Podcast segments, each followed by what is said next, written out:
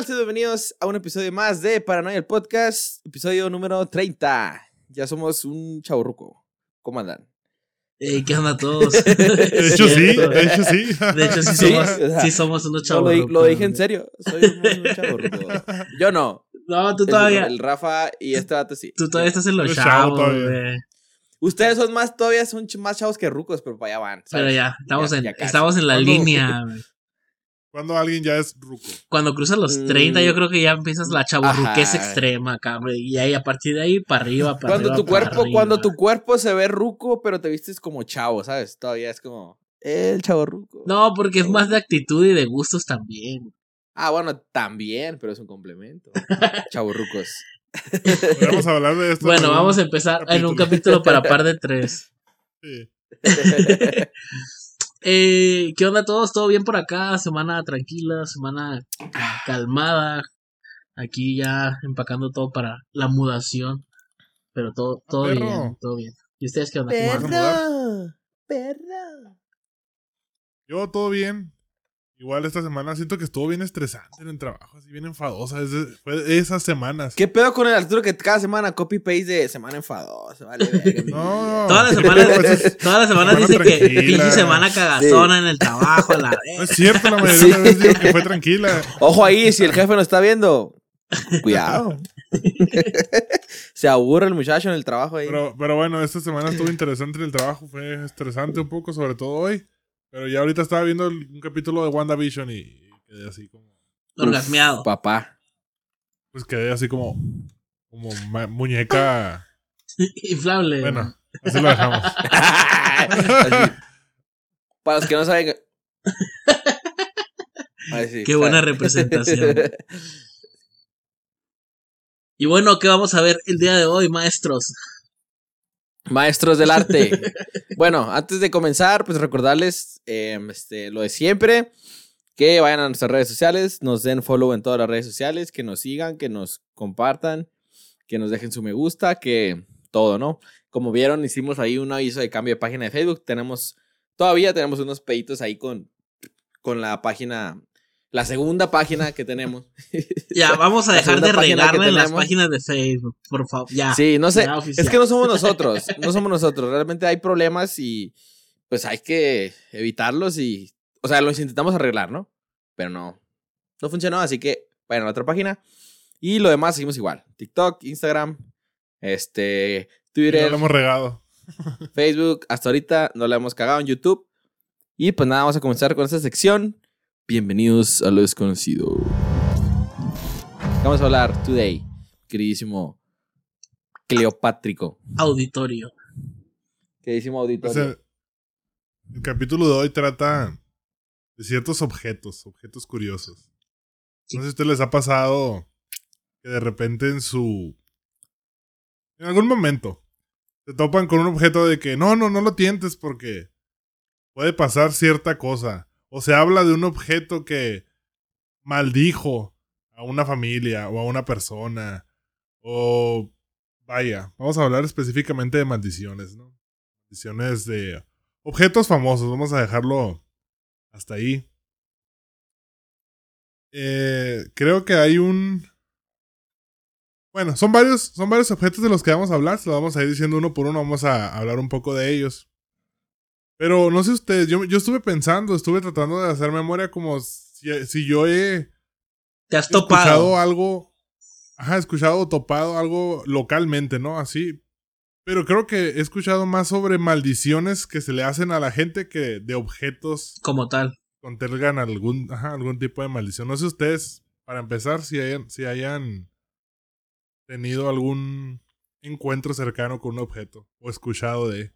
Eh, yo también cuando estaba, estaba leyendo un poco sobre estos objetos, me puse a analizar y, y sí, localmente no, no conozco pues alguien que haya mencionado algo sobre un objeto maldito.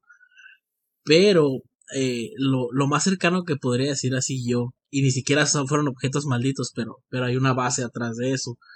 en uno de las, en un viaje que hicimos ahí, que hice con mis hermanas y, y la familia Bisbee. Eh, fuimos ahí a una tienda de antigüedades. Y no sé si ustedes piensen lo mismo que yo, pero es como, para mí es como, entrar a una tienda de antigüedades, como que hay cosas en los, o sea, como que hay, Antiguas. hay algo, Como que hay- algo ahí atrás, ¿ok? Entonces, en esta tienda, eh, es una tienda de, de dos pisos que hay ahí en Bisbee. Bisbee es un pueblo de mucha historia y hippies, está- es muy interesante. El caso es que en esta tienda eh, hay un chingo de objetos, pero machín, todos son usados, o sea, no es como que vas a comprar antigüedades nuevas, ¿no? Todo perteneció a alguien. Entonces te encuentras que tu, que tu set de eh, cocina de ese material caro que ¿cómo se llama? Como las muñecas, porcelana, Porcelana. y ajá. O sea, cosas así.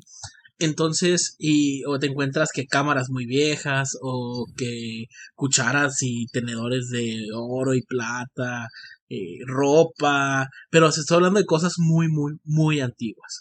La tienda huele a, a, viejo, eh, hasta te pican las cosas, pero está muy bonito, o sea, es, es- es un lugar muy enigmático. ¿Qué tipo de cosas hay? Hay de todo tipo de cosas, que, lo que te imagines, eh, llaveros. No es temático. Ah, no, no, no, no, no, es una tienda de antigüedades como tal. El caso es que El típico reloj grande. Ajá, que el reloj cucú y que los esos Sí. los muñecos son bien creepy. O no, de sé por qué, madera. no sé por qué antes hacían los muñecos los muñecos de, de adorno tan tan creepy o los juguetes. El caso es que en esta tienda Antes no eran de cristal los niños. las, genera- las generaciones. No Eh, estaban tan puñetas. el caso es que en esta tienda como que sí hay una cierta sensación de que de que hay historia, pues. Y, y esta historia no sabes cuál fue, no sabes si viene de, de qué tipo de familia o, o cuál, qué es lo que conlleva a la historia de, de esos objetos. Y es donde yo me ponía a pensar, imagínate qué curado que uno de esos objetos fuera... ¿Qué pasó, Poncho? No sé, Yo también- sonó algo. Yo también la- lo escuché. Creo que fue la bocina que se apagó y sonó ahí. El caso La es bocina que, maldita de la casa del poncho. Pensando en, pensando en esto, pues sí hay mucha historia detrás de los objetos, sí se siente una vibra medio extraña. Y, y creo yo que es lo más cercano que puedo estar. Ni siquiera son objetos malditos, pero como a esta experiencia como tal. Pero te da que- como algo, ¿no? Una vibra así, de Sí. que como es viejo, que haya algo de historia. Que obviamente tienen historia todos los objetos, Ujú. quiero pensar, ¿no? De esa tienda, pero saber qué historia, de dónde vienen, quién los tuvo, cuántos dueños.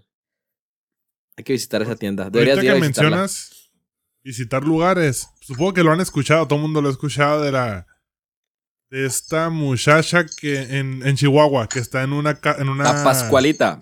Pascualita, sí, no me acordaba. La novia. No sé si sea una maldición como tal, ajá, que está vestida de novia, pero que según toda la gente que pasa por ahí la ve y, y según lo sigue con la mirada o de repente Yo te puedo así decir de primera mano, yo he ido a la Pascualita. Es una, es una muñecona que está, es un maniquí gigante. Más o menos va la historia.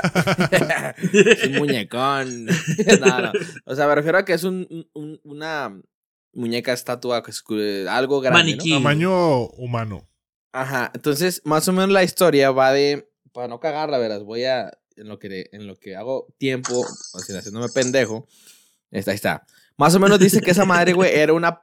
Era como una. ¿Cómo te digo? Como una representación de. De una muchacha que se iba a casar, algo así. Este, el punto es que está así en la puerta, ¿no? En la vitrina, así. Entonces, mucha Me gente. a ha contar la historia. Y yo también, güey, se puso a leerla y dijo, qué Sí. hueva la verga, mejor, No, mejor me la Es que invento. te voy, a, te voy a decir la neta. Te voy a decir la neta. Te voy a decir la neta. Dice: Pascuala Esparza, la dueña de la tienda, tenía una hermosa hija, así bien muy breve. Su nombre se pierde en la historia, no se sabe la hija. Quien se iba a casar con su amor. Trágicamente, el día de su boda, una araña viuda negra picó y la picó y murió. Pascual Esparza se quedó tan afectada por la pérdida de su hija que se quiso preservar su, que quiso preservar su cuerpo. Por eso fue momificado ajá, y colocado en la vidriera del negocio, de modo que siempre pudiera ser la novia que no llegó a ser. Con la propagación de los rumores, los lugareños sintieron, se sintieron molestos y la propietaria comenzó a recibir llamadas telefónicas de acoso. Este, y esta señora negó la acusación. La Pascualita no era más que un maniquí muy elaborado y bien hecho, dijo ella. Pero fue demasiado tarde, nadie le creyó. Entonces, eso es básicamente algo así, ¿no? Lo que dice la Que- leyenda, ¿no? Es lo que dice la leyenda. Entonces, Lo que la lo gente que cuenta. cuenta, lo- la actualidad, por así decirlo, es que pasas por ahí a cierta hora, por ejemplo, no es que siempre que pases, pero que según te sigue los, los ojazos ahí es como... De hecho, creo que hay videos, hay videos en YouTube donde, donde se mira que se mueve. Hay videos. Sí, sí, la ves y se siente raro, no es un maniquí como. Cualquiera. Habitual. Como dicen ahí, es un maniquí muy, muy bien hecho. Muy bien hecho. O, su, o su, hija. O su hija. Pero digo, no pasa de ahí. Pero no sé si quieran empezar a contar alguno de los. antes de esto, quiero hacerles, quiero hacerles una pregunta. ¿Ustedes creen en los objetos malditos? ¿Creen que los objetos puedan guardar cierta energía que, que provoque algo? Sí. ¿O creen que todo es mera coincidencia de, hechos? Mm, yo sí creo. Yo sí creo que puede haber un tipo de energía negativa dentro de algo. De algo, lo que sea. Así como hay de repente sientes que una persona, alguna vibra negativa, como le dicen, al, algo, ¿no? Que sientes con las personas o que simplemente no te caen. Ese tipo, esos ejemplos, siento que puede haber con objetos así de que puedan traer alguna, algún tipo de energía, ajá, alguna carga que se acumula, ¿no? Sobre todo en el paso de los años. Este, yo pienso que sí. Pues yo así de creer, no. Solo pienso que los hechos hablan de. Por sí solos estadística o cosas, vaya, mera coincidencia, ¿no? En, ciertos aspectos, pero hay muchos casos que, que tú, digo, la probabilidad, hemos visto, el, mismo ser humano y el código ADN parece una super casualidad casi imposible, pero vaya. Se da. De, de creer así como una energía y una maldición, no, pero yo creo más en la probabilidad estadística. Ok. Y luego, ¿quién va a empezar con una historia? Pues te veo muy emocionado, empiézale tú. Sí. Dale, mijo. bueno, me voy, me, voy, me voy a ir de menos, me voy a ir de menos a más, ¿ok? A ver, cuenta lo que traes, a ver si sabemos un poco de ello o qué creemos de ello. La primera es la silla de Thomas Busby. ¿Conocen algo de, sobre la silla de Thomas Busby? Busby, así como el, el museo que hablaste. Sí. No, ese es otro museo, ese es Bisbee. Ah, es y yo, sí. y luego ya dije, museo, museo, no. Y era tienda, sí, tonto. Sí, pendejo. Sí, ah, sí pendejo, sí. museo donde venden las reliquias. Sí. Así como ese centro comercial antiguo. Entonces, ¿saben algo ustedes sobre la silla de Thomas Busby? Ilústranos. Okay. No sé, pero me imagino que es... Una silla. Una silla maldita. Así es, porque estamos hablando de objetos malditos y el título de esto es La silla Thomas Busby. Que, no sé si le perteneció a Thomas, pero por lo menos estuvo sentado en ella. O la hicieron con él. O ahí comió, o se sentó ahí y se comió el pastel. pues ahí les va. Eh, la maldición, más o menos, eh, bueno, primero que nada, se platica o se dice que más de 70 muertes eh, son están relacionadas con, con esta silla. Eh, Thomas Busby eh, era una persona que decían que era despreciable, era alcohólico, eh, decían que su compañía era su... Salud. Salud, salud, por eso. Decía que su compañía era su propia sombra, era una persona muy solitaria, pero como les digo, pues era una mala persona. Era un estafador. Hasta que se enamoró de una muchacha llamada Kirby Whisk, Así como el, sí, así como la bolita, la bolita rosa. Eh, el caso es que por, por ser tan, tan como era este Thomas, su suegro estaba en contra pues de la relación que tenía con, con su hija. Entonces, eh, él muy molesto se, se oponía al 100%, pero pues a, a, Thomas le valió madre al final y se casaron, igual que pues a, Kirby también le valió. Se casaron. Entonces un día eh, llegó Thomas. ¿Sabes en qué tiempo fue esto? Esto fue, como, creo que en los 20. 1700. Creo que en los 20 en Europa. Ok. ¿Sí? ¿No fue en 1700? Mm, no, según yo sí fue en los 20. O fueron en 1720. Fueron 20 algo. No sé si 800 o... Pero fueron 20. Pues el caso fue hace un chingo. Fue hace mucho tiempo. El caso es que un día eh, llega, llega Thomas a su casa y se encuentra a su suegro sentado en una de sus sillas. ¿Ok? Entonces él muy molesto eh, corre al, suegro de la casa y le dice pues que, se vaya de, ahí. El suegro lo que quería era llevarse a su hija para que ya no estuviera más con Thomas. Entonces pasa, pasan unos días, Thomas se va a su bar favorito que tenía una taberna favorita en la que tenía una silla favorita. Y pensando, pensando, pensando, dice qué voy a hacer, decide ir y buscar a su suegro, lo, le pega la madriza de su vida, lo mata y muy fácilmente pues dieron con él. O sea, fue ahí mismo los hechos, lo, lo, lo agarró la policía y lo sentenciaron a, a pena de muerte. Entonces, ya que iban, lo iban a, ahorcar, eh, esta persona pues, le dieron que fuera su último, su último deseo, su, su última, ya es que siempre dan una última cena, un último deseo, cuando se usaba lo de las penas de muerte. El caso es que le dieron su Todavía último, su último, pero casi, bueno, casi no se usan las penas de muerte, pero sí es cierto, hay países en las que sí. El caso es que su último deseo fue irse a tomar una cerveza al bar, a la taberna que tanto le gustaba. Fue al bar, se sentó en su silla favorita, se tomó una cerveza, y cuando se levantó ya para llevárselo a ahorcar, dijo que la muerte atrape a todo aquel que se atreva a sentarse en esta silla. Y ahí, ahí quedó, a, la- a esta persona la, la ahorcaron, pero a partir de ahí con esta silla empezaron a pasar muchísimas cosas. Alguna de las, de las cosas que sucedieron fue en el... En 1967, entonces fue en los 900. A un piloto estuvo sentado en, en esta silla, pasó, pasaron unas horas, era un piloto aviador y después se estrelló el avión en el que, en el que él, bueno, el que él iba manejando, ¿no? Eh, otro piloto después también chocó en un carro, se, se super destrozó, se mató. Eh, se dice que otro obrero también estaba apostando con sus compañeros que se sentaba en esta silla. El caso es que perdió la apuesta, se sentó y la obra cayó, todo el techo de la obra cayó encima de él. Y así fueron muchos los casos que hubo con, con la silla de Thomas. Actualmente se encuentra en un museo en Europa, no sé en qué, en qué país, pero pues se dice que más de 70, más de 70 muertes rodean a la, a la silla de Thomas. Y que él pues maldijo con sus palabras antes de, antes de ser ahorcado. Entonces, eh, empecé con esta porque es la que me suena a mí un poquito más ah, peliculesca, a lo mejor más hollywoodense, pero es una historia muy famosa. Qué curioso. Igual digo, si hablamos de probabilidad, pues cuántas personas no se sientan. O sea, ¿cómo, cómo monitorean la vida de esa persona que se sentó en esa silla y después murió? Me imagino que hay, hay- ah, como me imagino que pasan las cosas, es eh, se murió una persona tal, se murió, o sea, a lo mejor de cierto, de cierto grupo de gente se mueren tantas personas que dicen, a ver, Ah, ¿qué la noche tenían, anterior fue a la taberna. qué esta, tenían ver, todos en- dónde se sentó, qué y- tenían todos en común? Y pues resultan las sillas, no sé, me imagino que de alguna manera. Ya sabes que hay estudios de todo y hoy en día te enteras de que sí. el estudio dice que en uno de cada diez personas eh, pueden voltear su nariz y, o sea, cosas así bien pendejas que nadie se encarga de estudiar. Pero se estudia. Estudios ficticios, ¿no? ah, sí, estudios ficticios.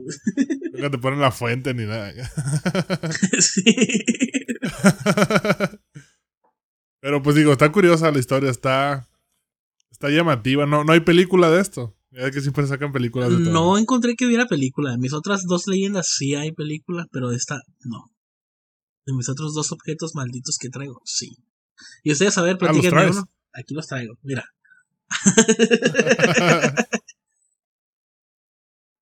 A ver. Si quieres te cuento uno. A ver, cuenta uno.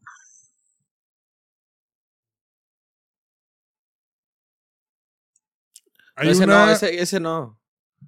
Ah, hay, hay un. ¿Cómo llamarlo? Es como una estatua. Una Ajá. estatua que igual se le achaca muertes. O sea, se le atribuyen muertes a esta. a esta estatua. Supuestamente es una, es una diosa. eh, que la fue forjada en Chipre. Alrededor de los 3500 antes de Cristo. Si estamos Ah, hablando de objetos Muy antiguos. ancestrales. Este es uno de ellos. Se le llama la diosa de la muerte eh, o las mujeres de Lemb. Es una estatua tallada en piedra caliza pura.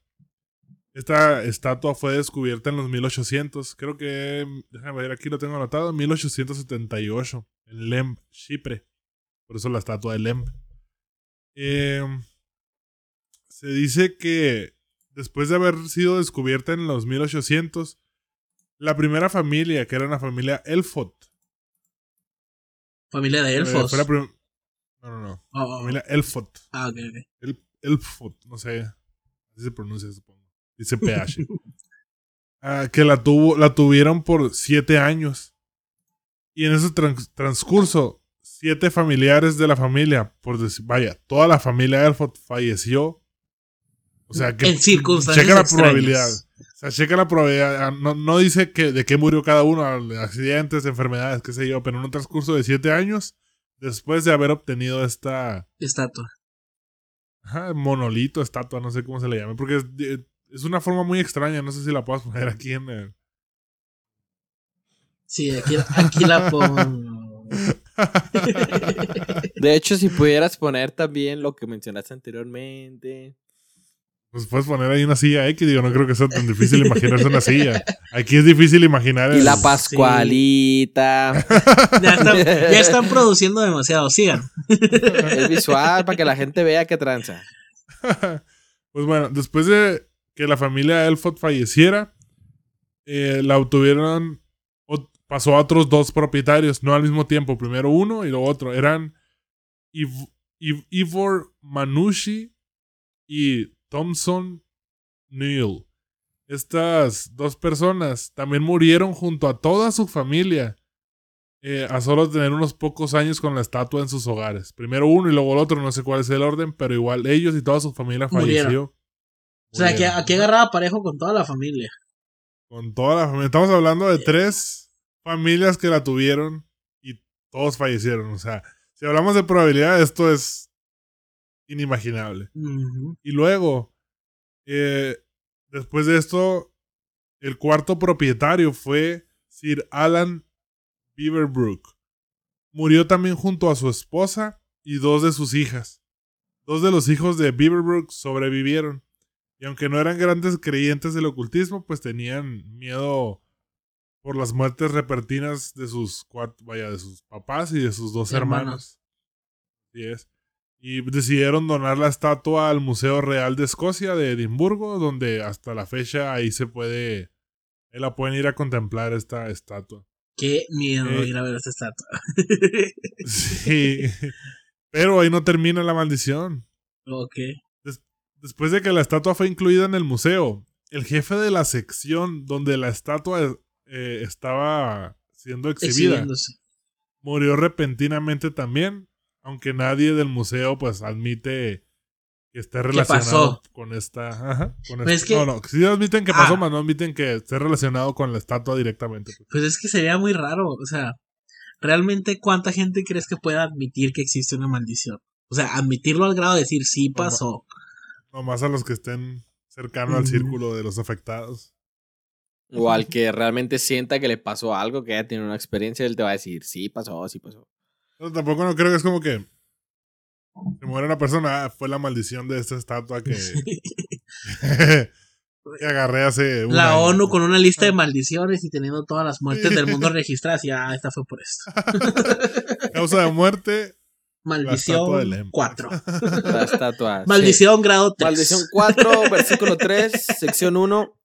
Estatua asesina. Pero pues aquí Check. como, como les contaba, lo, lo curioso, lo que podemos tomar en cuenta que llama la atención, que fueron cuatro familias las cuales fallecieron todos.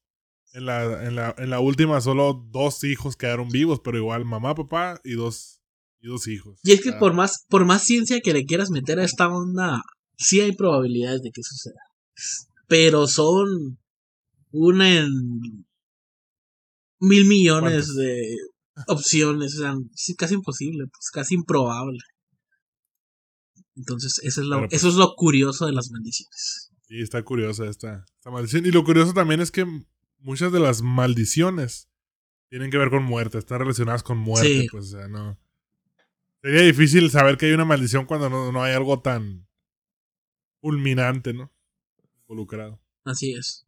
¿Y tú, Poncho? Y hablando de muertes, hablando de muertes Y destrucción. sí, y destrucción, hay otro objeto que está dentro de, de una casa, ¿no? ¡Cumbia! De una casa. de una casa que se dice embrujada, ¿no? Una casa que se llama Myrtle's Plantation. La Es una casa- de Myrtle. Ajá, es una de las casas según más embrujadas de los Estados Unidos y del mundo. En este lugar se encuentra el espejo de Myrtle's Plantation, o sea, la casa. Eh, se dice que en 1796 este, se encontraba, no sé ahorita dónde esté, creo que estaba en un museo, pero se encontraba en Luisiana, Estados Unidos. Ahí estaba la casa, ¿no? Y que se decía que estaba Y la embrujada. casa se la llevaron al museo. No, le estamos hablando del espejo. Oh, ahí me perdí, El espejo, el me espejo. perdí por un momento. Esta, dicen que esta casa fue construida sobre un cementerio indio. Indio. Y las leyendas. Ajá. Clásico. Y las leyendas aseguran que en su interior se han cometido varios asesinatos. Sarah Woodruff y sus dos hijos fueron envenenados ahí. Y se cree que este espejo capturó sus almas. Ya ves que dicen, una leyenda acerca de los espejos, que cuando muere alguien en una casa con espejos, debes de cubrirlo, que si no de alguna manera este, las almas se quedan atrapadas en, en el espejo, algo así, ¿no? Entonces, por ahí va la cosa. Este, No conocía esa. no, No. ah, ¿Muere pues- en una casa con espejos o muere No, o sea, tiene que ver así, por el espejo. tipo, no, tipo así como que la asesinaron en una casa, se suicidó, o sea, muertes Pero todas las casas tienen pues. espejos. Ah, sí, por eso los Pero espejos muertes, muertes trágicas, dice. Ajá, el sí, o sea, si te mueres, güey. Yo me imagino que tiene que ver con que hayan muerto en el cuarto donde estaba el espejo. Y a, lo mejor por ahí, porque digo, si dices, murieron en casa con espejo, pues todos. Todos los que Entonces- mueren en casa. Atoraron el Pues, baño para toda la eternidad. Entonces, ajá, dice que aunque la costumbre dicta que los espejos deben ser cubiertos después de la muerte para evitar que los espíritus queden atrapados, este espejo no estuvo cubierto, por lo que la creencia asume que las almas siguen viviendo allí. O sea, mataron, bueno, más bien envenenaron, dice la leyenda, a una señora y sus dos hijos, ¿no? Los, los asesinaron dentro de esa casa. Ah, entonces ahí ya tiene un poco más sentido la leyenda de que sí, esas almas se queden perdidas y se meten a un espejo. Ajá.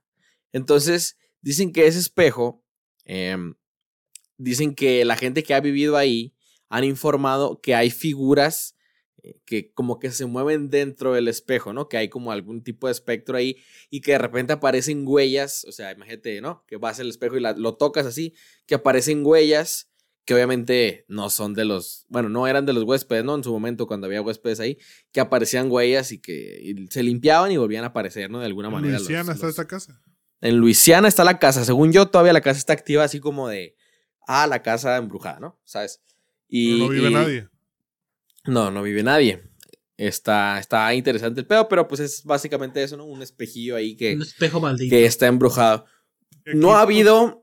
Ajá, lo lo que yo iba es. No ha habido como tipo represalias con respecto a. Ah, lo viste y te moriste. No, simplemente se dice que aparecen cosas, ¿no? No había una maldición, sino que más bien estaba embrujado. Ajá, está embrujado el pedo, embrujadillo. Aquí- y ves, que aquí ves entramos- cosas. A varias cosas, ¿no? Podemos tomar varias cosas, sino. O sea, por ejemplo, el. El cementerio indio, típico, ¿no? De, de- de- Típico de las embrujada. historias, La- sí. De las Sí. escuelas primarias. la casa embrujada en sí por personas asesinadas dentro. Y luego el misticismo detrás de los espejos. ¿no? Espejos. Que- que- Que roban almas. que- Otras, otras dimensiones y la que chingada. ¿no? chupan almas. y que, ajá, que puertas y o que vaya, muchas cosas que se hablan de los espejos que también son interesantes, ¿no? Ya ves que hay muchos juegos de sugestión. No sé si ustedes lo han hecho, yo lo he hecho. Sí, yo sí. Ya sé qué vas a decir. Sí, sí lo Verte he mucho tiempo en el espejo. Pero mirarte a ti mismo a los ojos al espejo. Yo no puedo. eh, güey, neta, estuve como 10 minutos así viéndome. Y sí, sí te sacas 10 de pedo minutos. porque 10 minutos, güey. Dicen que los 10 40 minutos. segundos, un minuto, ya No, empiezas a. Ver yo cosas había dicho raras. que 10 minutos y 10 minutos, güey. Y, y sí, neta, güey, e, en, el- en la otra casa que yo tenía, tenía unos un closet con espejos así de, de techo a suelo, ¿no? Y me senté, güey, y ahí estuve así. Entonces, si tú pierdes un leve la concentración, güey, o sea, se, se, se, se te va, ¿no? Pero, o sea, tú estás viendo, güey, y, y como que te empiezas a... No sentí feo, pero sí tus ojos, o sea, empiezan a ver otras cosas, no te ves, güey. Llegó un punto donde yo me miraba, no me miraba, o sea, y de tanto estar ahí, no te ves, güey. Está curado ese ejercicio de arena. Sí, que, no pierdes, que pierdes la visión. No yo sí, yo sí lo he hecho. Yo sí lo he intentado, pero no Podríamos puedo. hacerlo y documentarlo. Nomás tardo, yo creo que tardo unos 30 segundos Vamos y es como así, que me, me aculono No y me quito. nada, no, yo yo también sentí extraño. Aguanté como dos minutos, ¿no? Algo así. Bueno, aguantar, ¿no? Entre comillas. O sea, lo, lo- sentí raro. No, no sentí miedo.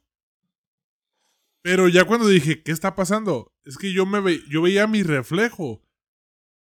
Mm, Como si yo estuviera sonriendo o intentando sonreír, así como la, la cara se pone. Como poquito- cuando, no, como no. cuando te tensas y te fuerzas poquito, así. Sí, pero no, no se ve una sonrisa. Sí, como que, cuando quieres reírte a la fuerza, así de Sí. estirado, ¿sabes cómo? Algo así. Eso veía yo en mi cara, pero yo no me sentía así, pues. No sentía que estuviera haciendo eso. ¿me entiendes? Entonces, fue muy, fue muy extraño. Inténtenlo ustedes ahí en casa. Mírense a los ojos durante lo más tiempo que aguanten a ver qué les sucede. Yo soy, yo soy muy sacatón con los, con los espejos. Me acuerdo que uno de mis, de mis más grandes terrores en, en la casa, allá en Nogales, era cuando me lavaba los dientes. No, si no me pasaba todas las noches. Pero siempre, o sea, siempre era en la noche, pero no todas las noches, o sea, de vez en cuando. Que el cepillo se te fuera para abajo. ¿sí? No, no, no, no. Estar así de abajo y agacharme a enjuagarme la boca y levantar la cabeza. Y siempre creía que iba a haber alguien a un lado de mí. Siempre con eso. Bien me pasaba- culo, Pues muchas me, películas. me pasaba de repente, sí me paniqueaba, entraba, entraba. Pero es que digo, también tu casa tiene que ver. Sí, pues sí, ahí está. Te apuesto que ya no, ya no te pasa. No, espero que no. Ya no ves al espejo. no. Pero- Fíjate que también estuvo de moda un tiempo. Ah, bueno, No, no, no, no, dale, dale, dale. Termina, pendejo. No, porque ya, ya me iba a brincar a otra cosa yo, mejor. Ah, va, continúa. va, va. No, con- eh, sí, nomás. Ah, ah, ah, esto de los- esta cosa de los, de los espejos y de. No sé en qué película fue. Según yo, Mirrors. fue en actividad paranormal. En donde mencionaban al, al mentado María Sangrienta. O sea, yo sé que hay una película que se llama Bloody Mary. Bloody ¿verdad? Mary. Yo sé. Pero creo que no Hay una bebida que se llama igual. Sí, hay una bebida que se llama Hay un igual. juego de Yo- sugestión que se llama así. Exacto, entonces había, según que te mirabas al espejo, güey, con un- la luz apagada y una vela y decías tres veces María Sangrienta o Bloody Mary, depende de tu, tu región. ¿no? nacionalidad, O en portugués, sí. Entiende todos los idiomas. Ajá, de todos los idiomas porque Bloody Mary sabe todo. O sea, ¿sabes? Hasta es como Margie. que, Bloody. Mary, Bloody Mary, Bloody Mary, así. Que lo decías tres veces, güey, y que según se apagaba la vela y te, te salían como, ¿cómo le llaman? A, como rasguños en tu cuerpo y la chingada, ¿no? Yo era muy acá y lo intenté y Yo había escuchado de que apagabas el foco, decías Bloody Mary tres veces, lo prendías y veías un alguien atrás de ti en el espejo. Pero Pues YouTube es otra leyenda diferente. fíjate, ahí les otra leyenda. En American Horror y Story. no me pasó nada. En American. me imagino Claro. aquí estás. Nomás sale tu, tu jefita con la chancla y déjate. Déjate, mamá. Con el rosario y la Biblia. En, en American Horror Story en la primera temporada, eh, la leyenda que es parecida a Bloody, Bloody Mary es la de ah, ah, Piggy, Piggy Bloody- algo, Bloody- creo que es Piggy Head o algo así. El caso es que era un, un tipo que tenía cabeza de cerdo y mataba gente y la madre. El caso es que ese capítulo está bien creepy y la primera vez que salió, bueno, cuando salió American Horror Story yo lo estaba viendo así como en a como iba saliendo. Estoy hablando de que hace fue como unos 10 Es un años. eso, ¿no? 10 años, sí. El caso es que hasta ese capítulo llegué y ya no lo volví a ver hasta como 5 años después que empecé a ver todas las temporadas otra vez, ahora sí ya que le fui perdiendo el miedo. Pero es, o sea, es interesante como hay muchas, en cada lugar hay una historia con su propio lenguaje, con su propio nombre, pero que al fin y al cabo caen en lo mismo de decir tres cosas en el espejo o de gritar. Está interesante. Misticismo de los espejos. Así es. Pero bueno, hablando de cosas que se cuelgan en la pared, yo les traigo un objeto más embrujado. Y este es, si lo conocen o no lo conocen, me dicen, la pintura del niño que llora. ¿Han escuchado hablar El de niño la que llora. pintura del niño que llora? Así es. Yo, ahí investigando, encontré una pintura que salió un niño, pero estaba acompañado de una niña. Y se veían unas, creo que la luna y unas, y unas manos en la pintura. Algo igual relacionado con. Con misticismo. con misticismo y, y- y embrujos demás, pero no, No, en, no, esta, no profundicé. en esta historia, les voy a poner aquí, vamos a seguir produciendo, ni modo. la historia de él, la imagen para que la vean. El caso es que la leyenda o la historia cuenta del siempre produciendo. Y fuego. Ahí la tienes que Se- poner. Se, quemó. Ahí la tienes que poner. Es más, como apenas vas a volver a empezar, como apenas vas a. Como apenas vas a volver a empezar, ajá. Yo la agarro. ya. Y ya. Ahora sí.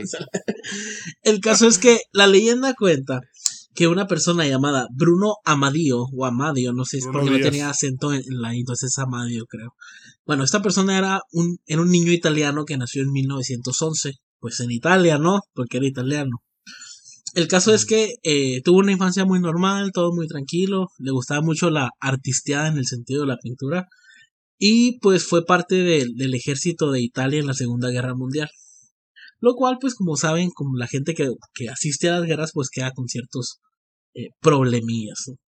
El caso es que durante la Segunda Guerra Mundial él miró a muchos niños sufriendo en las aldeas, en las ciudades, cómo eran separados de sus familias, cómo mataban a sus papás o mataban a los niños. El caso es que lleno de sufrimiento el, el pedo. Y eh, cuenta la historia sobre este objeto, que él se inspiró en todo lo que él miraba para después hacer una pintura sobre un niño llorando. El caso es que eh, se dice que no, pues no, nunca llegó a, su fama como tal en, en lo que estaba él presentando sus, sus cuadros, no tenía fama, todo era irrelevante. Entonces se dice que hizo un pacto con el diablo a cambio de pues fama en sus pinturas. Y, y ahí quedó, o sea, fue, no pasó como que nada grandioso hasta los años, hasta los años 80 en los que un periódico eh, titulado The Sun eh, entrevistó a un bombero Famoso. entrevistó a, a un bombero que mencionaba que ya habían ellos asistido a varios incendios en casas que quedaban completamente destruidas, pero que en estas casas, que eran como cinco o seis casas que ya le habían tocado hasta ese momento, había un objeto que quedaba intacto. ¿Cuál era este objeto? Una copia Pintura. de la pintura del niño que llora. Entonces, eh, todo se empezó así como que la gente se empezó a paniquear porque pues esto salió en una nota del periódico. Mucha gente empezó a reportar que ellos tenían pues el- el- la pintura del niño que llora. El caso es que eh, después de Sun hizo como un evento masivo en el que le pedía a sus seguidores que se les mandaran sus cuadros y empezaron a hacer una superlumbrada, quemaron todos, hicieron una super quema masiva del cuadro. Y se quemaron. Sí, sí, ahí, ahí los quemaron. Pues ya fue muy, ya fue muy, muy provocado, ¿no? El caso es que eh, ahí estaba la historia. Después, como que entre, entre muchas charlas y, y así de gente que había vivido historias del, del niño que llora, del, sobre el cuadro del niño que llora, mencionaban que realmente eh, Bruno pintó este cuadro para un orfanato. Que él visitó un orfanato después de llegar de la Segunda Guerra Mundial. Que miró a un niño en el orfanato. Y que pues Con una pijama. sufría de- con una pijama de rayas. Que era amigo de un. De un eh, ¿Cómo se llama? Alemán. No, no, no, el niño de la pijama de rayas. Ah, sí, cierto. Que no, era un- no. Estaba cambiándole los, los. Porque dije, si tiene pijama, tiene dinero, entonces no es. Pero no, ya me confundí. Tiene en la las rodillas negras.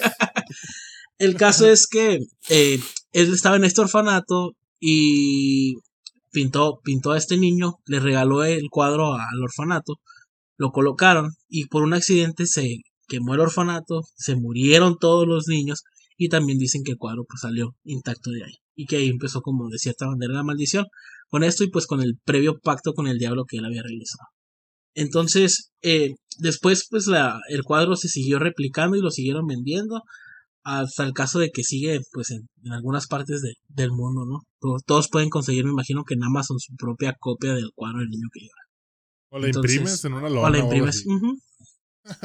y, Y la quemas y ya ves, quemas tu casa y nos dices si se ve o no.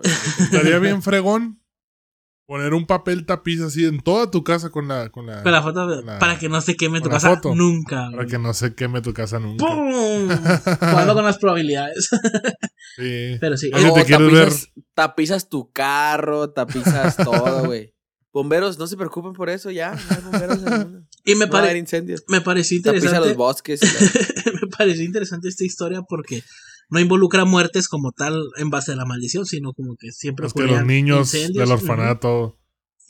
Sí, pues, pero, pero me, refiero, me refiero a que lo que se fue propagando después no fueron no fueron niños muertos, fueron incendios. Fueron, fueron las llamas. Así es, las llamas del fuego que ocasionó ver al niño que llora. Y luego ese título de El niño que llora me suena como a un nombre de un capítulo de un especial de Halloween en Oyar, ¿no? A mí me recuerda a Bob Esponja. Sí, siento que son los hijos de los Ah, Hombres, los ya, chicos que de los lloran. chicos De que los lloran. chicos que lloran. Ese es el niño que Son sus hijos, güey. Sí, son sus hijos, güey. El niño que Yo creo que aquí la Gaby va a entender la referencia. Sí, definitivamente La ella sí. Otra historia que quieran compartir. A ver, traigo una. Tengo dos. Una de un objeto y una de que no es un objeto, pero igual es una maldición. Yo ¿Qué creo que como estamos hablando de un capítulo de Ajá, objetos tengo una- malditos, un objeto Yo y creo que tengo una nos de un vamos- restaurante que acaba de abrir aquí en la avenida. nos vamos por la maldición sin objeto. A ver, vamos a ver, sorpréndenos. bueno, la que no es un objeto, es un número de teléfono. ok, Que es el número ya tienes, Cero. ya tienes toda mi atención. cero seguido de puros ochos. Cero, ¿cuántos ochos? ¿Cuántos ochos hay que marcar? A ver. Nueve. Recuerda que los números son. Cero, uno, dos, tres, cuatro, cinco, seis, siete. Ochos, ochos. Pero tendrías, tendrías que invest... No, son nueve ochos. Y el primero es cero. Tendrías que buscar cómo se marca a Bulgaria.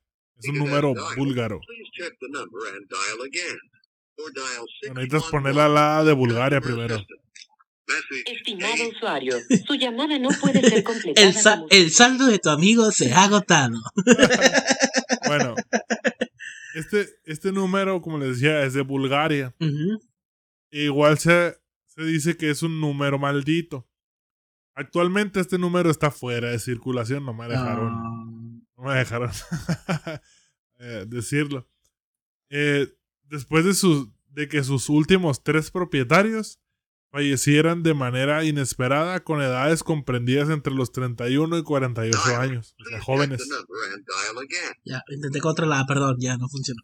Sí, Yo, yo, yo. Intenté con la la de Bulgaria. Estimado amigo, tu saldo se agotó. ¿cuál es la de Para Bulgaria? A ver. Más 359.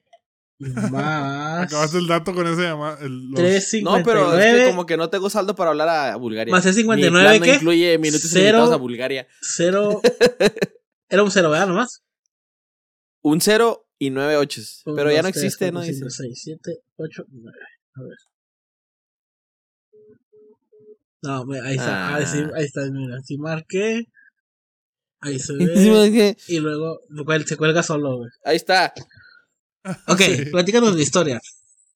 Entonces, desde vale hace verga más o menos el 10 número. años, este número de la compañía Movitel de Bulgaria, eh, como decía, pues parece haber traído Compañía, tragedias. compañía que compró Movistar tiempo después. No, es en serio. Entonces, Era un dato curioso. entonces No eh, tanto la... Ya, perdón, continuar ya. Gracias. Eh, la policía búlgara pues decidió suspender este, este número y la compañía pues no ha querido dar opiniones al respecto. Eh, el primero en caer en desgracia tras serle asignado el número de teléfono es un exdirector general de Movitel precisamente. Su nombre es Vladimir Grashnov. Eh, en 2001. Tiempo. La maldición. hablando de casi 20 años. La maldición era para la persona que tenía el número. La persona que tenía el número. Ah, ok. Exacto. Esto fue en el 2001. Esta persona fallecería de cáncer a la edad de 48 años. Eh, pues a su muerte siguieron numerosos rumores que apuntaban a que en realidad había sido envenenado por un rival de negocios. ¿no? Era lo que se hablaba en ese entonces. Eh, al morir eh, esta persona, Grashnov, el número fue reasignado al jefe de la mafia búlgara, Dimitrov Konstantin. Poco tiempo después, en el 2003, eh, moriría asesinado en un viaje a, Holanda para vigilar sus redes de narcotráfico. Esta persona tenía 31 años. Eh, lo publicó esta noticia el Daily Mail. Y después el número, después de que falleciera Konstantin, eh, le fue asignar un- asignado a un nuevo propietario. Fue a parar al empresario Constantín otra vez, vaya. Creo que muchos Constantín allá son como los Josés de México. la maldición era el nombre, güey. Eh. no, pues el primero era Vladimir, es como el típico ruso, ¿no? Ah, Sí. Bueno, Konstantin Dishliev fue el tercer propietario, que tampoco pues corrió una mejor suerte. Fue asesinado a tiros en un restaurante indio en Sofía, Bulgaria. Entonces, cabe decir que la inmobiliaria Dishliev había llevado a cabo secretamente una operación masiva para el tráfico masiva de tráfico de cocaína antes del asesinato. Digo, aquí podemos decir que por lo menos las últimas dos Fueron a causa del narcotráfico. ajá, influyentes en ese aspecto y da la casualidad que tenían el número, entonces y la primera igual era una persona poderosa, dueño creo que del- de la compañía misma de teléfono que murió de cáncer. ¿no? Entonces se les asocia que el, el número ese estaba Maldito. maldito. Mm, Qué interesante, qué interesante porque Vaya, vaya, Tacubaya. eh, está curado como, o sea, si te pones a investigar sobre maldiciones, se mencionan un chingo de cosas, objetos, lugares, eh, y hasta cosas tecnológicas, como el sitio web maldito, o sea, Sí. Dices, ¿qué pedo con, con el mundo? ¿Qué tan jodido está para que todo esté maldito? no, tan supersticioso. Pero sí, tan, tan supersticioso. Ocho. Hay, hay una, hay una, hay una bien también medio extraña, ¿no? Desde un coche. Un automóvil, un auto, un Porsche de James Dean. Dicen que este hombre amaba tanto a su auto que le puso al- el nombre de Little Bastard por su traducción al español, pequeño bastardo. Él murió en un accidente automovilístico bastante fuerte. Dice la leyenda, James Dean El, se el- murió a la verga. pequeño. ah. El James Dean el pequeño bastardo. chocó en el pequeño bastardo.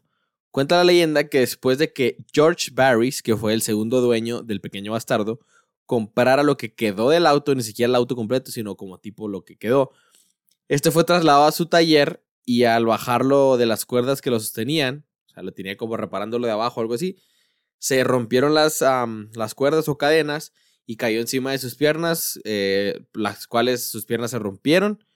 Este, y valió madre, ¿no? No pudo volver a caminar el chaval. Después de eso, un médico, ¿El propietario o alguien que lo estaba arreglando? El segundo no, el que lo compró, sí, que, era, que, que lo compró para llevarlo a su taller, como que era mecánico. Después dicen que un médico que compró el motor del coche, el motor del... Perdón, el motor del ¿Qué fue coche. eso? ok. Es que miré a alguien Viendo a la fuera- vecina ahí. Se No, miré aquí fuera muy cerca de mi ventana y dije, ay, y estoy en el segundo no. piso. ¡Oh, no! Oh, no. No, ok. Dice, ah, un médico compró el, mo- el motor del coche y murió en un accidente. Murió en un accidente el- el- cu- cuando compró el motor. Y hay otra casualidad. ¿Un en accidente donde- usando el motor? No, murió en un accidente, solo murió. Ah, no usó el motor. Bueno, no dice, más bien no especifica, estaré mintiendo. Solo dice que compró el motor del coche, murió en un accidente. ¿No? Y ya. Y luego Para dejar- hacerlo más entretenido, supongamos que murió en un carro En- manejando que llevaba el motor, del Así pequeño es. bastardo. Ajá. Después de eso, un conductor de camión se estrelló y murió cuando transportaba el chasis del coche del pequeño bastardo. Es decir, como que llevaban el, pues el chasis, ¿no? En, en un camión al cierto lugar y se murió, ni siquiera lo iban conduciendo como tal. Y el chofer del camión tuvo un accidente y falleció.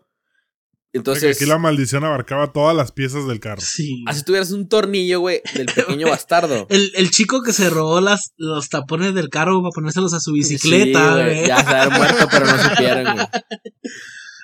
Pero es que lo que se me hace curioso este, de estos datos, güey, es como que, a ver, ¿Cómo llegaron, Obviamente- a, ¿Cómo llegaron a investigarlo Ajá. después? se, ya se murieron todos y nadie tenía idea de la maldición, todos se murieron. Ahora decir, ok, el más reciente fue el camionero que traía el chasis. ¿Qué le pasó? No sé, falló el motor del carro, se ponchó la llanta y se volcó.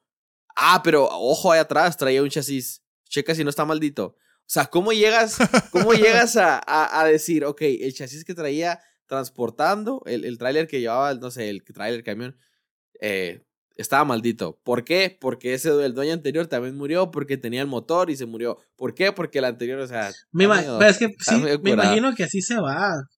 O sea, así se va yendo la cadenita de, de hablar sobre una maldición.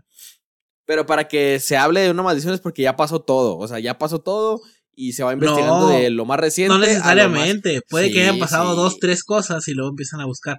Te voy a decir, por, en mi siguiente historia, te voy a platicar Ah, cómo se ¡Qué dieron cuenta conexión! de las Qué buena transición. maldiciones. Y con eso entramos así como si nada. Mi siguiente historia y la que a mí me pareció más interesante de las que investigué y por eso dejé para mi final. No el de ustedes, ¿no? Ustedes Una muñeca. Eh, No. Eh, algo, algo más creepy que una muñeca y algo más, de cierta manera, aterrador. Y esta es la historia de Otzi. La maldición, Otzi. así es. El hijo de Otso. El hijo de Oxo, del Otso. es la maldición del hombre de hielo. ¿Han escuchado hablar sobre la maldición del hombre de hielo? Negativo. Debo admitir, debo confesar que hace rato mencionaste. Te pregunté, ¿no? Que si que, que habías investigado y mencionaste esta historia. Y no la quise investigar solo para que nos contaras y, y, y que mi reacción sea auténtica. Ok, pues ahí les va la historia.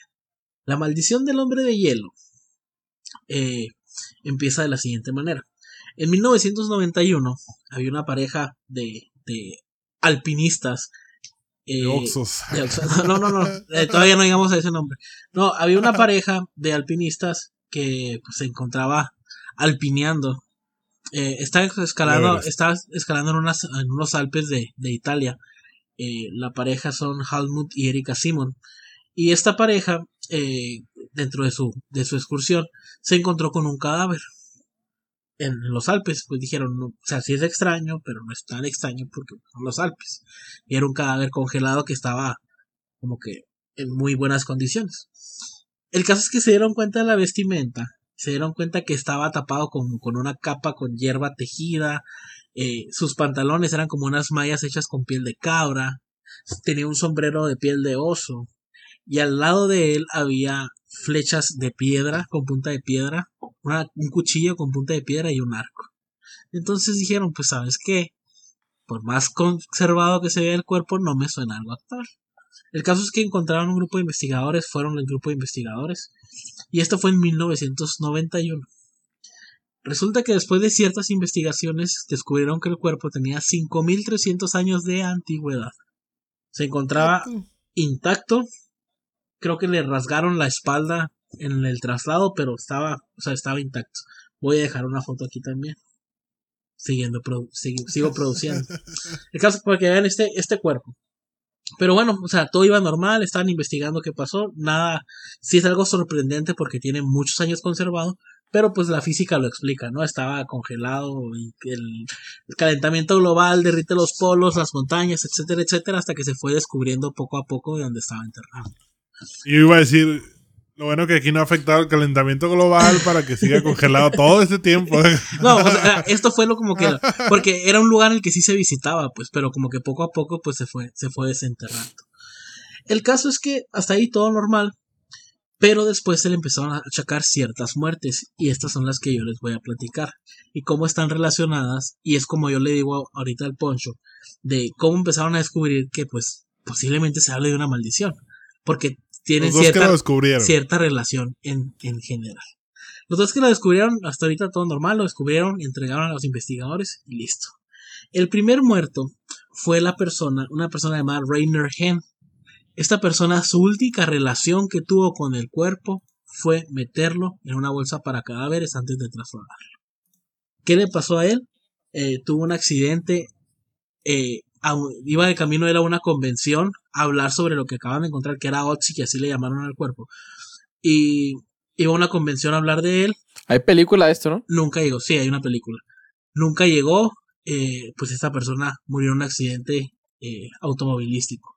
Hasta ahí todo normal, es un accidente, una coincidencia. Después está la persona que se llamaba Kurt Fried, eh, que él fue el que transportó los restos de los Alpes hacia los laboratorios. Y él murió en una avalancha tiempo, des- o sea, unos días después de eso, igual ahí en los Alpes. Ahí van dos. Después otro que se llamaba Helmut Simon, que si les suena, al principio les mencioné que la pareja que lo encontró es Helmut y Erika Simon. Pues uno de los que lo encontró, eh, igual estaba todavía, volvió a los Alpes a hacer lo que se hace en los Alpes, cayó de un acantilado de 300 metros de altura, pero no encontraron su cuerpo hasta ocho días después de haber desaparecido. Hasta ahí dices, coincidencia, puede ser, quién sabe. Y aquí es donde entra un punto muy interesante que se me hizo a mí. El siguiente muerto en la lista fue Dieter Warneck, ¿ok? Él no tenía nada que ver directamente con la investigación de el cuerpo, sobre todo lo que se estaba investigando, sobre todo lo que se había descubierto, pero fue el que encabezó la búsqueda de Helmut, la persona que encontró el cuerpo. Él encabezó la búsqueda y el equipo de investigación para, pues, para localizar el cuerpo con o sin vida de Helmut. El caso es que fue el funeral de esta persona, que encontraron ocho días después, y horas después del funeral murió de un infarto. Entonces, ¿coincidencia? No lo creo. Después nos vamos a Conrad Spin- Spindler. Este, ¿Cuántos van ya? ¿Cinco? hasta ahorita van cinco, si no me equivoco. Conrad Spindler era el principal experto de todos los estudios que había de Otzi. Eh, él bromeaba sobre, sobre la maldición porque ya entonces ahí ya se empezaba a hablar de, mira, pasó esto y luego pasó esto y empezó, o sea, cómo se iba relacionando ¿No todo. sabes cuánto tiempo ha pasado hasta aquí? Fueron semanas, meses, o sea, no fueron trayectos muy, muy largos, todo fue muy seguido. Entonces ya se empezaba a hablar de una maldición. Y él bromeaba sobre eso, no creía. El caso es que le detectaron esclerosis múltiple de la noche a la mañana y murió muy pronto de esto. O sea, fue, se lo chingó así de la nada. Después de esto, Rainer Holz eh, fue el único que tuvo permiso de documentar la extracción de Otzi y todo el procedimiento de investigación. Él iba a hacer un documental con, con esto. Terminando de documentar su documental, o de terminarlo todo, de crearlo, eh, esta persona también murió de un tumor cerebral. Entonces, enfermedades un poco extremas, extrañas, accidentes. Y el último, que estuvo, está, está irónico, la muerte de este, es de Tom Lay. Este era otro investigador que fue muy importante porque él descubrió en sus ropas que habría cuatro tipos de sangre diferentes en las ropas de Otzi. Lo que determinó que él había muerto en un ataque violento, muy posiblemente realizado por territorios. Y fue donde murió él, el cadáver encontrado. El caso es que lo irónico es que en cuanto empezó a investigar él sobre ya que encontró los tipos de sangre diferentes y empezó a investigar la sangre de Otzi, le detectaron una enfermedad muy extraña sanguínea y murió drásticamente también de una enfermedad sanguínea después de haber encontrado cuatro tipos de sangre en el cadáver congelado. Y esta es la historia de Wow. Otzi, el hombre congelado y su maldición. Estamos hablando de unas 8 o 9 muertes relacionadas directamente con el caso o con el cadáver en sí, Así es, en un periodo... relativamente Corto de corto de tiempo. Coincidencia, Ahí estaría muy cabrón. está, es donde te digo que te pones a pensar sobre las estadísticas y dices, ah, la madre. ¿Cuántas Sí posibilidades? está, sí está de pensarse. picarón. Está picarón el pedo. Y como les digo, eso, de la- eso se me hizo súper irónico, lo del último que, que se murió. De la sangre. De la sangre. Se enojó mi compa Otzi porque lo sacaron de su lugar de descanso. Así es. Imagínate, su maldición está poderosa. Ya tenía como 5000 años ahí gestándose, imagínate. Está como Ya la de la diosa esta. de la preparado. Así es. No, pues sí, está cabrón. Está cabrón. No sé si traigan otro o si ya. Este. Ah, no, pues ya no hay secciones, no me acordaba. Hoy no hay secciones Pero- porque estamos hablando de objetos malditos. Que muy posiblemente, gente, este sea el primer episodio de objetos malditos. Y en algún momento vamos a grabar la segunda parte y así porque hay un chingo de objetos malditos de cuáles hablar. Traigo, traigo uno más. Échale, échale. Este se llama el diamante de Hope. O diamante Hope. Así como esperanza, ¿no? Pero Hope. En este caso es por un apellido. Como la película de Conejito de Pascua. Ándale, exacto. No sé cuál es, pero sí. Hope, así se llama. Hope rebelde, rebelde sin Pascua. Ok.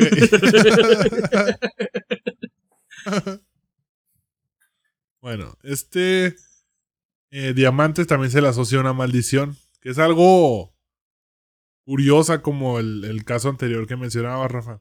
A ver, échale. Esta maldición afectó a todo aquel que lo poseía.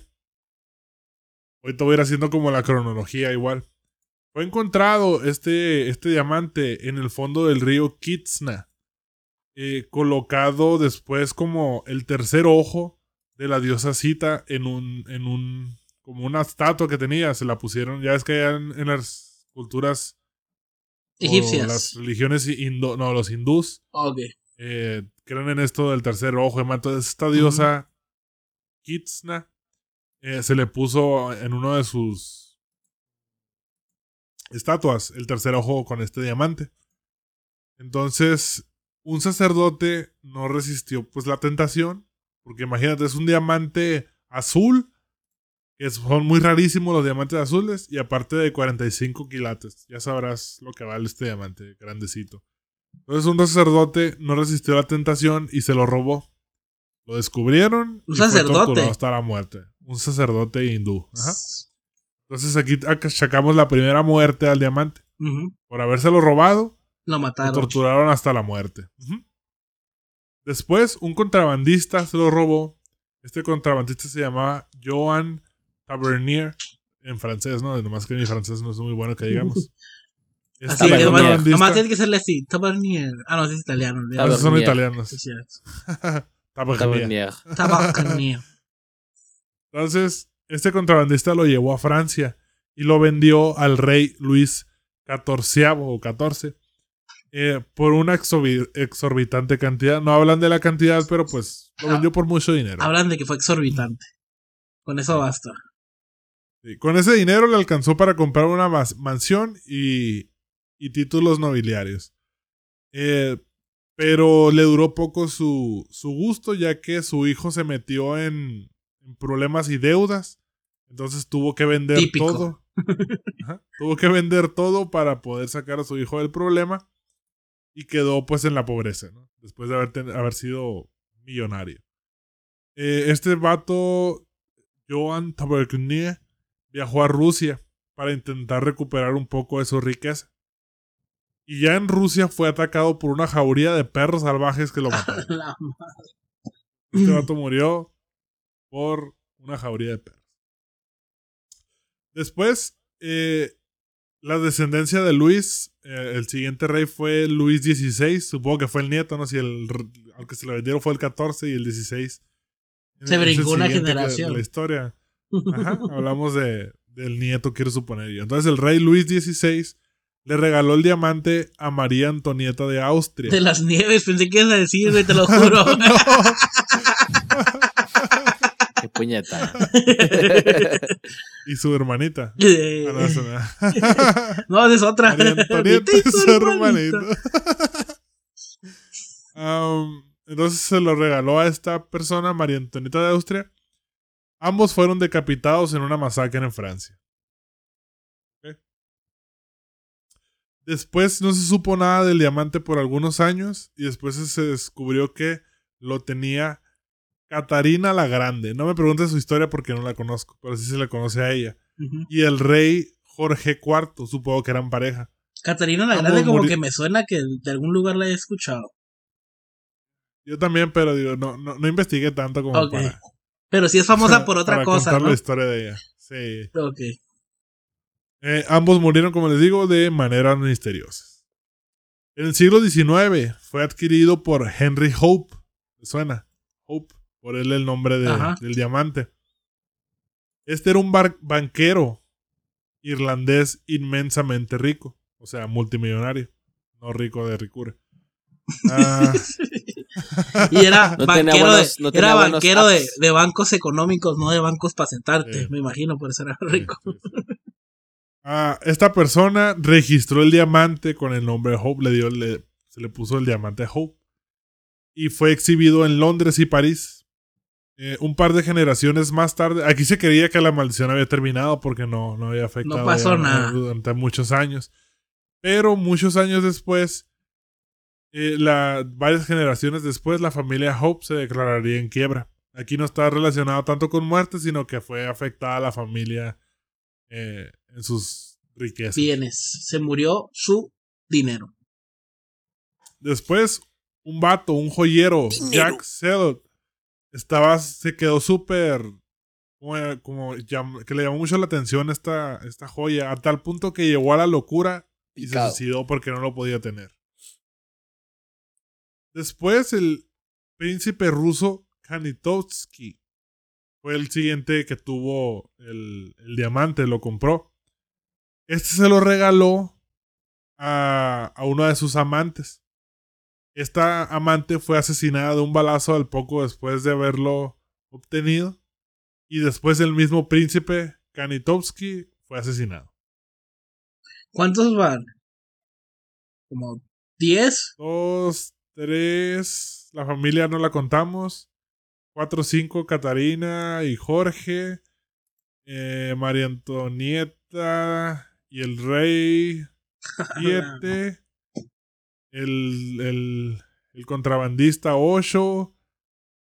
El, el ruso que lo mataron los perros. Nueve. El, el, el- el sacerdote que lo robó primero. Más o menos diez, ¿no? Hasta ahorita. Después de que muriera el príncipe y su amante, eh, pasaría propiedad ya más después al magnate estadounidense Ned McLean. Eh, este poco tiempo después moriría en un hospital psiquiátrico totalmente arruinado. Pero antes de morir, fallecieron dos de sus hijos en extrañas circunstancias. Después la esposa de este vato, la señora McLean, lo guardó durante 20 años en una caja fuerte. Después se lo heredó a una de sus nietas. ¿Qué creen que pasó con la nieta? Se murió. Se le llevó Falleció. la verga. Güey, ¿cómo, cómo, Falleció. ¿cómo heredas una maldición? Pues a lo mejor ya había muerto la, la, la, la abuela y esta niña quería el diamante, algo así. ¿no? Estaba su nombre, qué sé yo. Murió a los 25 años la nieta. Tenía 25 años cuando falleció. Y ya en 1947 fue adquirido por Harry Winston. Que esta fue el último, fue el último propietario eh, del, del, de este diamante, al cual a él no le pasó nada. Esta persona lo exhibía en, en su propiedad para recau- recaudar fondos para la caridad. Era como un museo donde todo lo que se juntaba lo donaba a la caridad. Curiosamente, esta persona no, no se le achaca, pues, que, que haya sido parte de esta maldición. Y en 1958 donó la joya al Instituto Smithsonian- Smithsoniano. Y hasta ahí ¿Y lo pueden ahí? encontrar ahorita. Sí. Que de hecho, ¿recuerdan el diamante de la película Titanic? Sí. Que lo traía este vato que se lo da a Rose y demás. Pues. Está inspirado en este diamante. Neta. Es que era un diamante azul. Como demás. azul negro, ¿sabe cómo? No, oscuro, así. Sí. Sí. Era. Está inspirado en este diamante. ¿Y qué pasó? Que se desmayó. Lo interesante es cómo todavía puedes encontrar en la actualidad en algunos museos estos objetos. Eso está cabrón. Y hay muchas historias de otros objetos que ya después iremos viendo. Pero me acordé ahorita de objetos que están en los museos y pues como dicen, siguen, siguen eh, la tragedia sucediendo a los alrededores de, de estos. Y no olvidemos que no mencionamos, porque creo que no es necesario, pero está el más famoso Anabel, la muñeca maldita. Ese es el más que, pues, comercial. no, la, no la mencionamos, es ¿no? Pues comercial. porque es más comercial, más conocido y más famoso, pero por eso no le hicimos mm, ninguna... Ya todos conocen Que para la gente que no sabe, la muñeca Anabel sí es real y no es una muñeca de porcelana, es una muñeca tipo de de trapo. grandecilla, de trapo, entonces no es una muñeca así como esa, no se ve culera como la de la película, ¿no? Ahí investiguenle un poquito, se los dejo de tarea. Muy bien. Y bueno, pues con este último objeto diamante valioso maldito terminamos el episodio de hoy. Este, como dijo el Rafa, probablemente le demos segunda vuelta a este episodio porque hay todavía una lista como de uno, dos, tres, cuatro, como un chingo de objetos malditos más en los que pues tenemos que, tenemos que platicárselos. Igual si ustedes conocen alguno que se nos haya pasado o tal vez que no dijimos, ahí pónganos la historia en los O si comentarios. conocen la historia local de algún objeto maldito, Ajá. Sí, sobre todo si local, en su ciudad, en su colonia, en su casa, en su cuarto, en su cajón, hay algún objeto maldito que ustedes sepan qué pedo, Mm. Nos hacen saber y, y, y pues contamos la historia aquí, ¿no? Así y pues es. nada. Esto ha sido todo por hoy. Nos vemos pronto, nos vemos la siguiente semana con más contenido de Paranoia Par de Tres. Síguenos en todos lados. Y Arturo, ¿algo más? Nada más. Hasta luego. Cuídense mucho. Pónganse cubrebocas. Adiós. Así de raza, bye.